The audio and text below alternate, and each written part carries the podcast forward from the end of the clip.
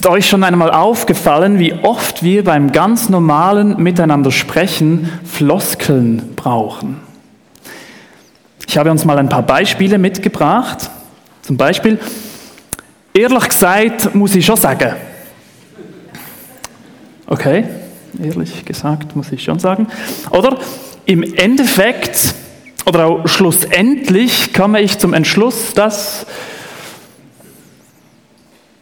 oder wenn du mich fragst, nur hat vermutlich niemand gefragt. Oder auch ganz oft, so ist das Leben. Ja, so ist das Leben. Das heißt irgendwie alles und nichts. Was meint man denn damit?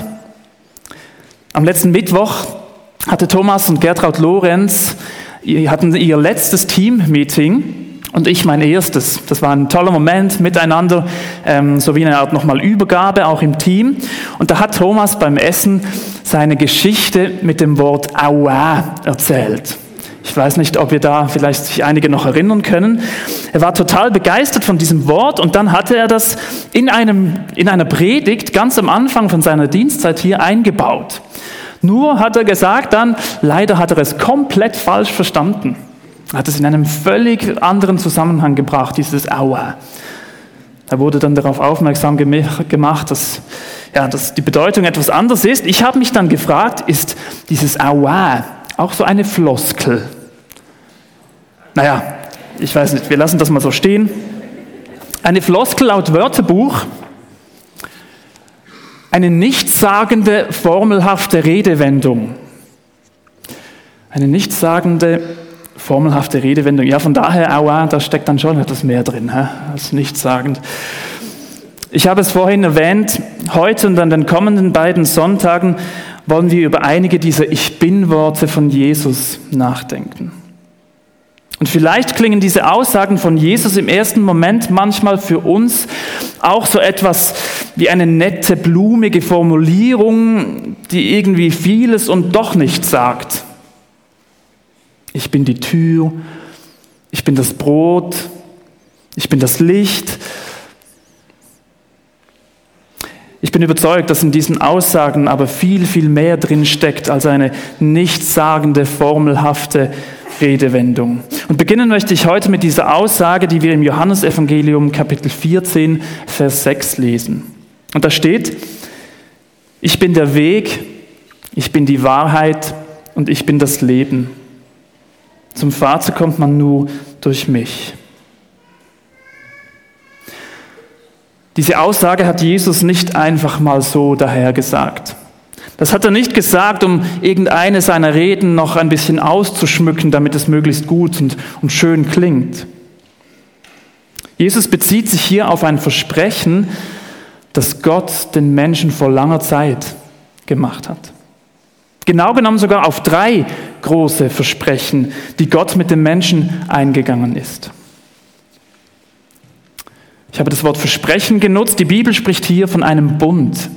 Ein Bund, das ist eine Verbindung, eben eine Art ein Versprechen, ein Abkommen zwischen zwei Partnern. Die beiden Partner, die können auf Augenhöhe sein, müssen aber nicht. Und in diesem Fall jetzt bei uns bei diesem Versprechen von Gott sind da definitiv zwei ungleiche Partner. Eben Gott und der Mensch. Und bevor wir jetzt über diese Aussage hier von Jesus reden, lasst uns einen Moment lang zurück ins Alte Testament gehen. Ich möchte euch diese drei großen Versprechen, diese drei großen Bünde von Gott an uns Menschen vorstellen. Wir beginnen da.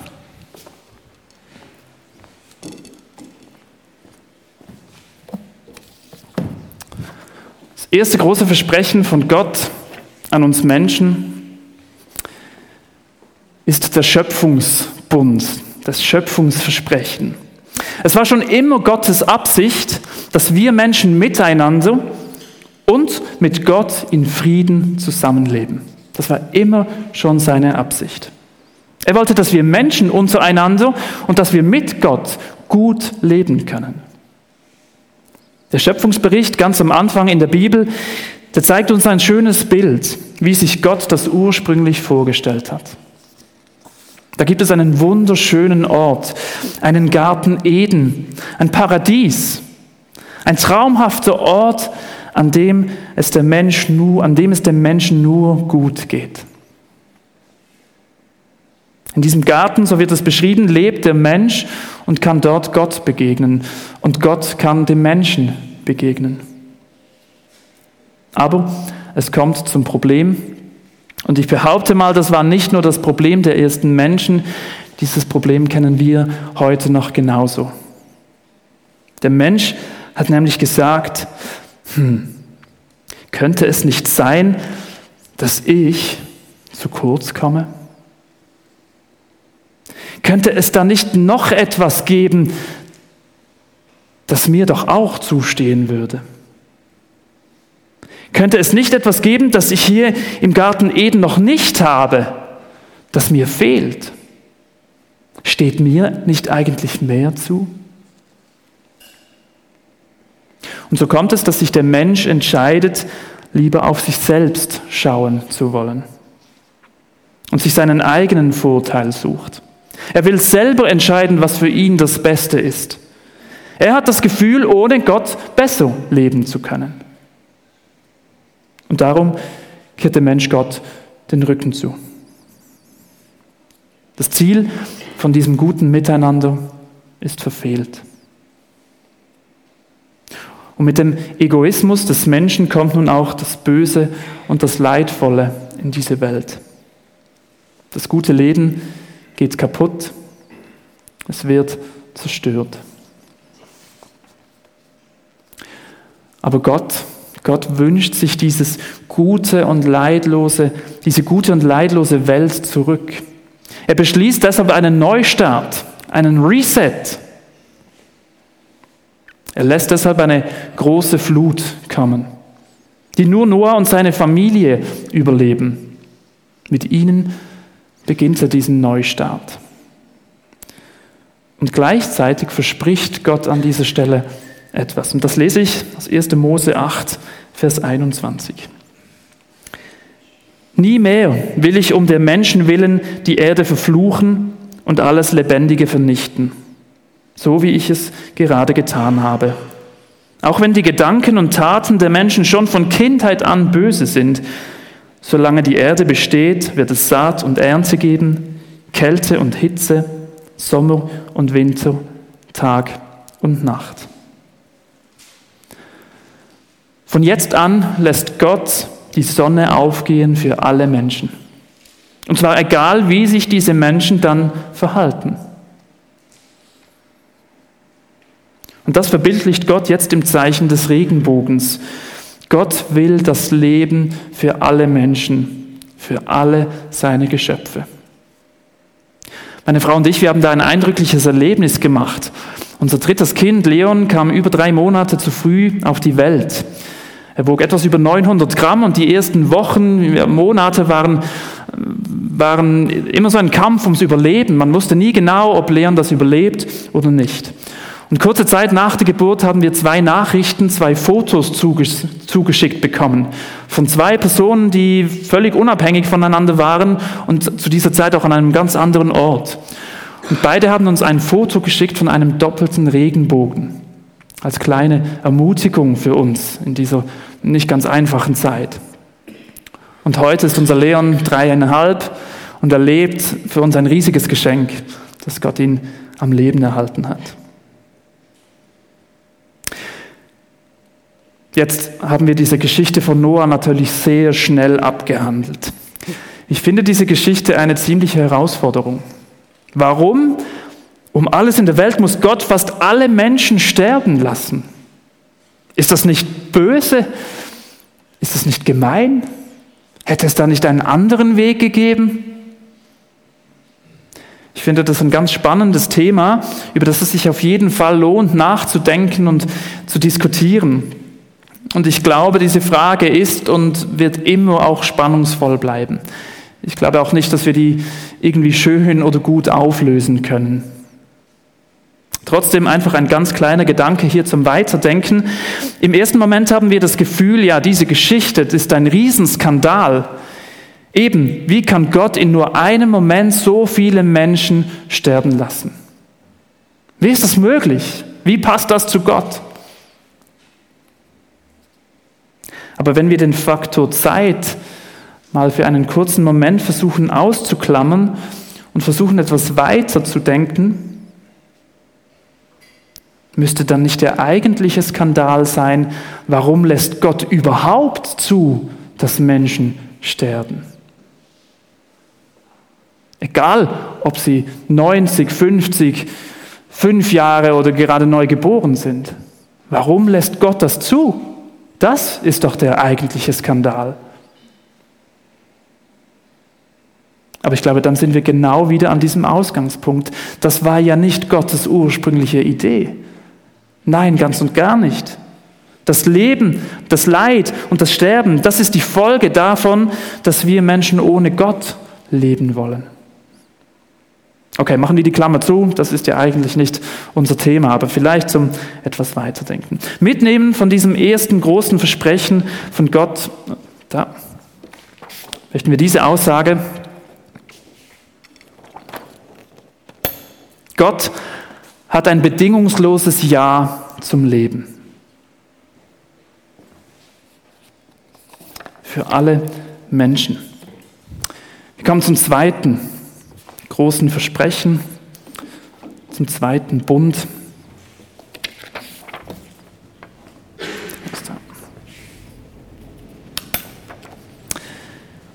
Der Glaubensbund. Wisst ihr, was Gott Abraham versprochen hatte? Er hat ihm versprochen, dass er einen Sohn bekommen wird und so viele Nachkommen haben wird, wie Sterne am Himmel zu sehen sind. Wie verrückt und absurd dieses Versprechen ist, das merken wir erst, wenn wir nachschauen, wie alt Abraham damals war, als er dieses Versprechen bekommen hat.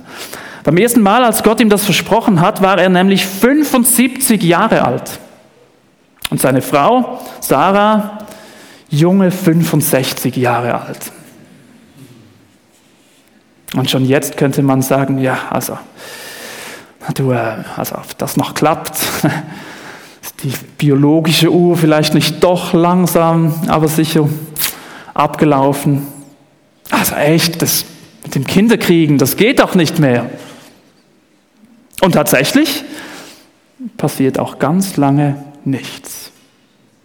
Sarah wird und wird nicht schwanger. Und dann werden die beiden kreativ, sogar sehr kreativ, um irgendeine Art an ein Kind zu kommen. Aber einige Jahre später bestätigt Gott noch einmal, dass Abraham zusammen mit Sarah einen Sohn bekommen wird. Und obwohl alles dagegen spricht, vertraut, Gott, vertraut Abraham Gott. Wir lesen 1. Mosebuch, Kapitel 15, Vers 6. Und Abraham glaubte dem Herrn, und der Herr erklärte ihn wegen seines Glaubens für gerecht. Abraham vertraute Gott, verglaubte, das Herrenwort. Nein, Abraham vertraute Gott. Und 25 Jahre später, 25 Jahre später ist es dann tatsächlich soweit. Sarah wird mit genau 90 Jahren zum allerersten Mal Mutter. Und Abraham wird mit 100 Jahren Vater. Abraham hat erlebt, hey krass, auf Gott ist absolut Verlass. Das ist das zweite große Versprechen. Was Gott sagt und verspricht, stimmt.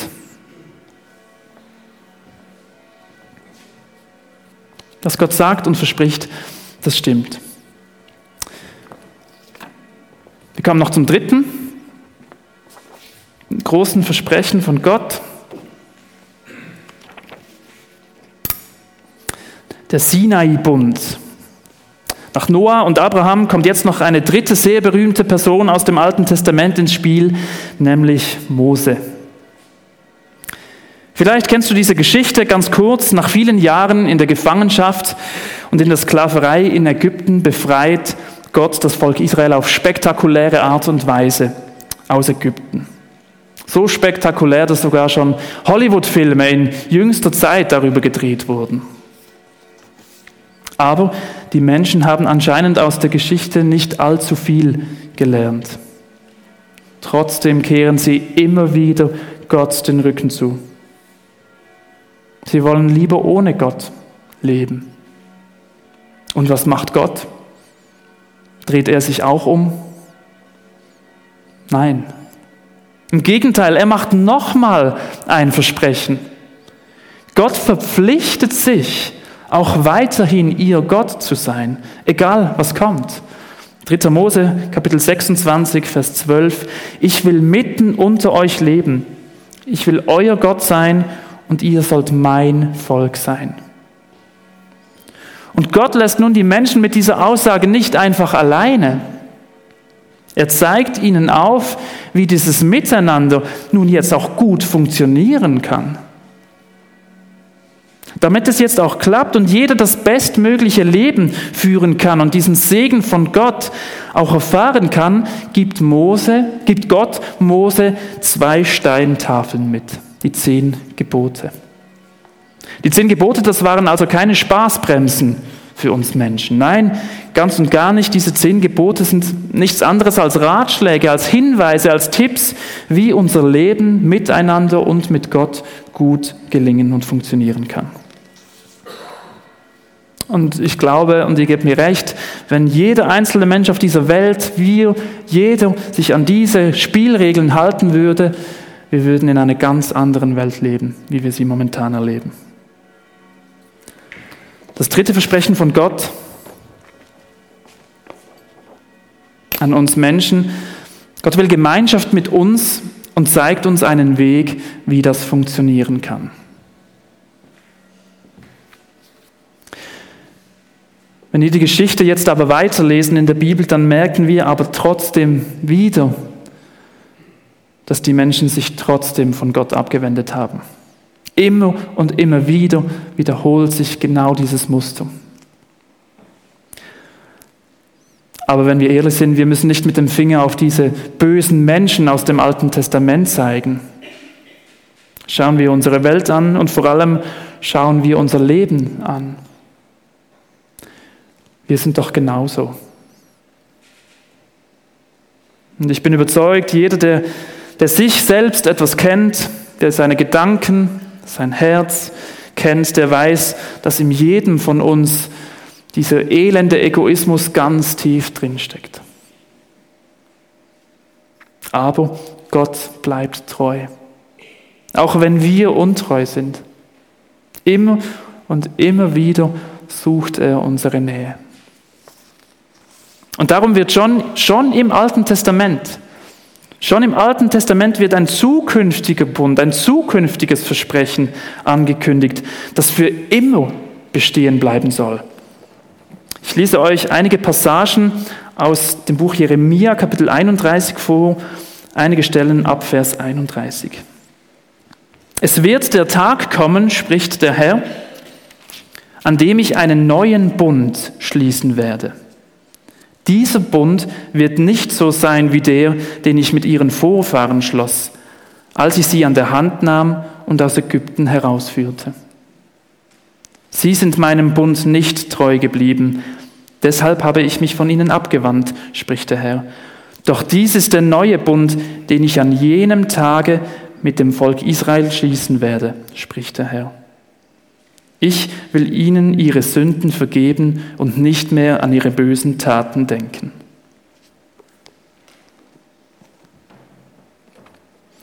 An verschiedenen Stellen im Neuen Testament wird erwähnt, dass, dass Jesus eben genau dieser neue Bund ist. Sein Kommen auf diese Welt, sein Leiden, sein Sterben und sein Tod am Kreuz, seine Auferstehung, das ist der neue Bund. Man könnte also fast sagen, Gott hat mit dem Kommen von Jesus ein neues Versprechen abgegeben. Aber, und das ist etwas, das mich total begeistert, da kommt jetzt nicht etwas komplett anderes oder etwas komplett Neues, was Gott bringt. Nein, die Absicht von Gott war immer dieselbe, schon im Alten Testament, wie auch jetzt mit Jesus im Neuen Testament. Im Neuen Testament haben wir, nicht, haben wir es nicht mit einem neuen Gott zu tun, mit einem anderen Gott. Er ist immer noch der genau selbe Gott wie der aus dem Alten Testament. Darum, wir erinnern uns nochmal ganz kurz an diese Versprechen aus dem Alten Testament. Gott hat ein bedingungsloses Ja zum Leben. Gott will Leben schenken und Leben erhalten. Er will nicht, dass Menschen sterben und verloren gehen. Das Zweite, was Gott sagt und verspricht, das stimmt. Auf Gott ist Verlass. Er sagt die Wahrheit. Das, was er ausspricht, ist und wird Wirklichkeit. Und drittens, Gott will Gemeinschaft mit uns und zeigt uns einen Weg, wie das funktionieren kann. Gott will zusammen mit uns durchs Leben gehen. Und er zeigt uns einen Weg, Stichwort zehn Gebote, wie das jetzt auch gut funktionieren kann. Und jetzt, jetzt lasst uns nochmal auf diese Aussage von Jesus zurückkommen. Hoppala. Jesus, dieser neue Bund, sagt, ich bin. So. Ich bin der Weg.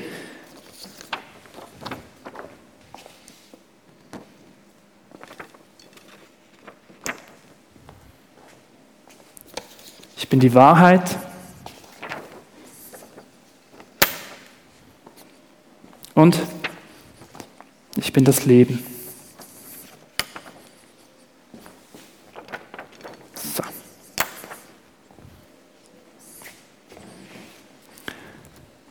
Jesus sagt, ich bin der Weg, die Wahrheit und das Leben. Ist das nicht genial? Gott hält an seinen Versprechen von damals zur Zeit aus dem Alten Testament noch immer fest. Trotz der Geschichte mit uns Menschen. Ja, sogar noch mehr. Er selbst schaut dafür, dass dieses Versprechen, dass dieser Bund bestehen bleibt. Denn obwohl wir unseren Teil vermasselt haben, obwohl wir untreu sind, bleibt er treu. Er sorgt mit Jesus dafür, dass sein Versprechen eingehalten werden kann. Mit dem Kommen von Jesus ist es uns Menschen möglich, in Verbindung mit diesem Gott zu leben, in einer Beziehung mit Gott zu leben. Ich hänge das für einen Moment um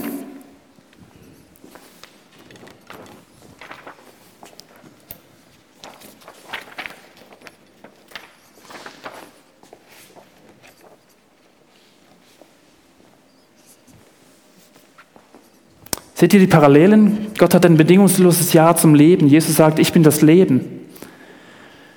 Gott sagt, was Gott sagt und verspricht, das stimmt. Jesus sagt, ich bin die Wahrheit. Und Gott will Gemeinschaft mit uns und zeigt uns einen Weg, wie das funktionieren kann. Jesus sagt, ich bin der Weg. Jetzt, was heißt das konkret? Was bedeutet das für uns? Nichts anderes, als dass wir uns an Jesus ranhängen dürfen. Jesus ist der Weg. Jesus zeigt uns nicht einfach irgendeinen Weg, den wir dann gehen sollen und wir hoffen müssen, damit wir den, dass, dass wir den irgendwie bestehen, diesen Weg, damit wir nicht irgendwie vom Weg abkommen und dann vielleicht, wenn alles gut geht, Gott erreichen können.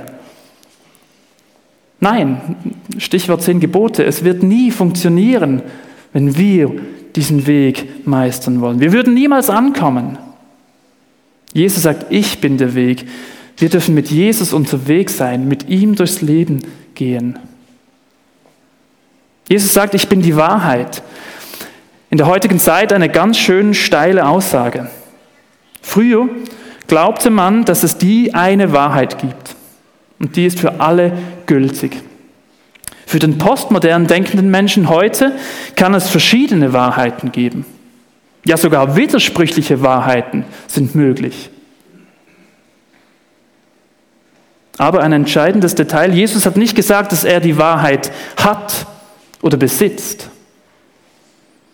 Er hat nicht, wie vielleicht in vielen anderen Religionen und Weltanschauungen, Weltanschauungen, gewisse Wahrheiten über Gott oder über den Menschen gelehrt. Nein, er hat gesagt, er ist die Wahrheit. Und gell, es kann einen falschen Glauben geben. Es kann auch einen falschen Weg geben. Es kann sogar falsche Liebe geben. Aber es kann keine falsche Wahrheit geben. Das ist per Definition gar nicht möglich. Und darum glaube ich, wir, wir, können, wir können das so quasi ausprobieren. Ob Jesus die Wirklichkeit ist, kann man herausfinden. Ich bin fest davon überzeugt, dass Jesus Realität ist und dass er erfahrbar ist. Ich möchte in meinem Leben davon ausgehen, ja, Jesus ist Wirklichkeit, er lebt. Und schließlich, Jesus ist das Leben. Jesus hat sein Leben hergegeben, damit es viele andere haben dürfen. Bei Jesus gibt es dieses Leben, dieses ewige Leben. Eben dieses Leben, wie es Gott ursprünglich geplant hatte. Er bietet es uns an, er zwingt aber niemanden, dieses anzunehmen. Jesus sagt, ich bin der Weg, die Wahrheit und das Leben. Man könnte sich jetzt schon fragen, ja, ist das nicht ein bisschen arrogant von Jesus, so eine Aussage? Tatsächlich, wenn wir den Satz einfach so irgendwo jemandem sagen, ohne Erklärung, ich glaube ja, das kann ziemlich arrogant klingen.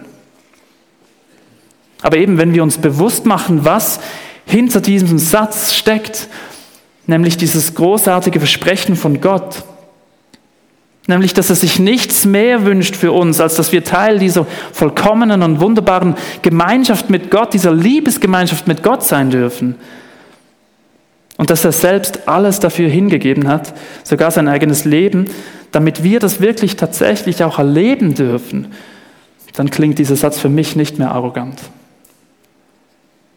Im Gegenteil, dann ist dieser Satz enorm befreiend, weil nicht ich muss irgendetwas tun, nicht ich muss irgendetwas leisten, nicht ich muss irgendeinen Weg begehen und bestehen, nein, ich darf mich einfach an Jesus ranhängen. Jesus, das reicht. Zum Abschluss noch ein paar Gedanken oder Fragen für dich zum Mitnehmen. Wir sind die da gleich eingeblendet. Jesus, der Weg.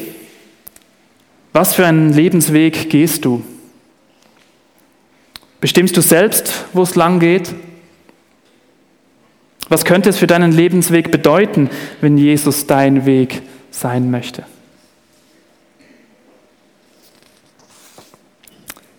Jesus ist die Wahrheit. Wo fällt es dir schwer zu glauben? Wo fällt es dir schwer zu vertrauen? Wo fällt es dir schwer zu glauben, dass das, was Jesus sagt, wirklich ist und stimmt?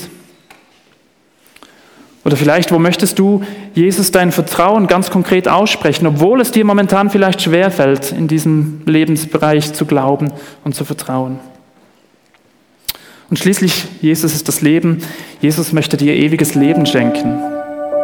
Wie kann oder wie könnte dieses Wissen dein aktuelles Leben im Hier und Jetzt beeinflussen?